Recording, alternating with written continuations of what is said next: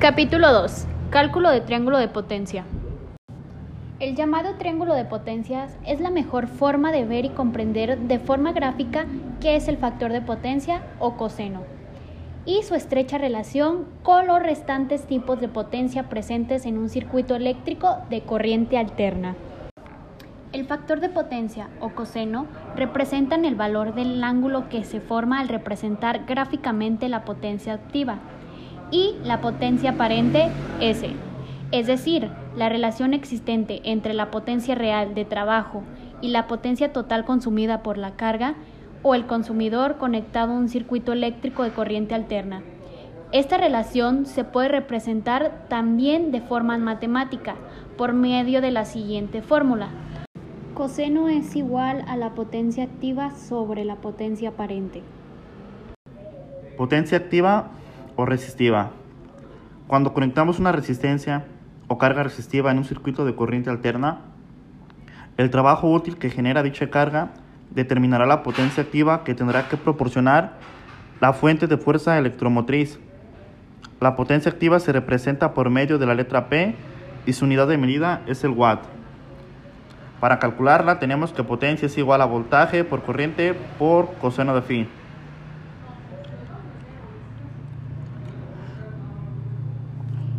Donde P es igual a la potencia de consumo eléctrico expresada en watt y es igual a intensidad de la corriente que fluye por el circuito medida en amperes. Coseno es igual al factor de potencia o coseno de phi.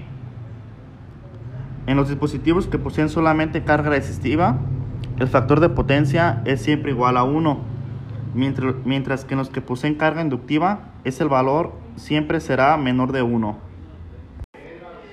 Potencia reactiva o inductiva. Este tipo de potencia se utiliza en los circuitos de corriente alterna, para la formación del campo en las bobinas y para la carga de los condensadores, creación de un campo eléctrico. La potencia reactiva no puede dar ningún tipo de energía. Su unidad es el voltiamperio reactivo.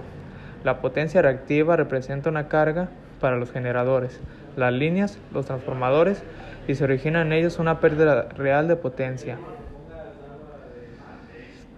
y la fórmula es Q es igual a raíz de S, que es la potencia aparente al cuadrado, menos la P, que es potencia activa o resistiva.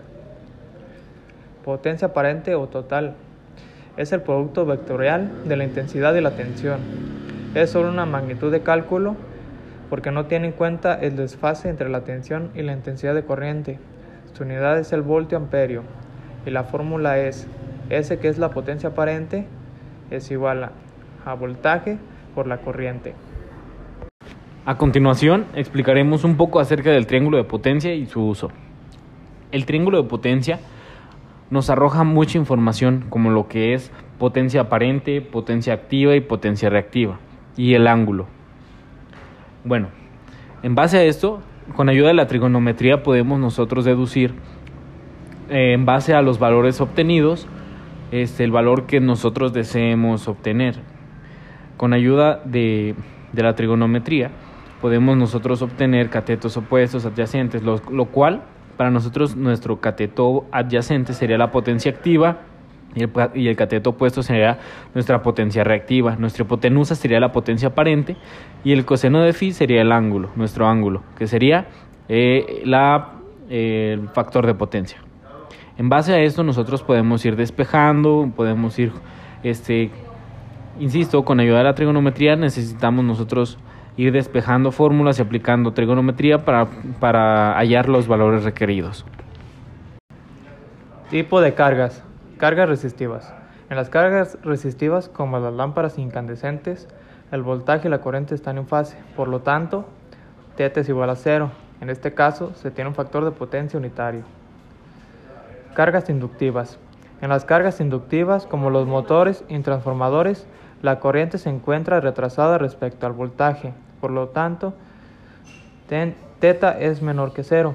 En este caso se tiene un factor de potencia retrasado. Cargas capacitivas. En las cargas capacitivas, como los condensadores, la corriente se encuentra adelantada respecto al voltaje. Por lo tanto, θ es más grande que cero. En este caso se tiene un factor de potencia adelantado. El, el bajo factor de potencia. ¿Cuáles podrían ser las causas de esto? Para producir un trabajo, las cargas eléctricas requieren de un cierto consumo de energía. Cuando este consume en su mayor energía reactiva, el valor del ángulo θ se incrementa y disminuye el factor de potencia. ¿Cuáles son los problemas técnicos? Mayor consumo de corriente, aumento de las pérdidas en conductores, sobrecarga de transformadores, generadores y líneas de distribución, incremento de las caídas de voltaje. ¿Cuáles son los problemas económicos? incremento de la facturación eléctrica por mayor consumo de corriente, penalización de hasta un 120% del costo de la facturación. Los beneficios de corregir el factor de potencia los podemos clasificar en beneficios en los equipos y beneficios económicos. Los beneficios en los equipos son que tenemos una disminución de las pérdidas en conductores, reducción de las caídas de tensión, aumento de la disponibilidad de potencia de transformadores, líneas y generadores, incremento de la vida útil de las instalaciones. Dentro de los beneficios económicos tenemos que podemos tener una reducción de los costos por facturación eléctrica, podemos tener una eliminación del cargo por bajo factor de potencia, podemos obtener una bonificación de hasta un 2.5% de la facturación cuando se tenga factor de potencia mayor a 0.9.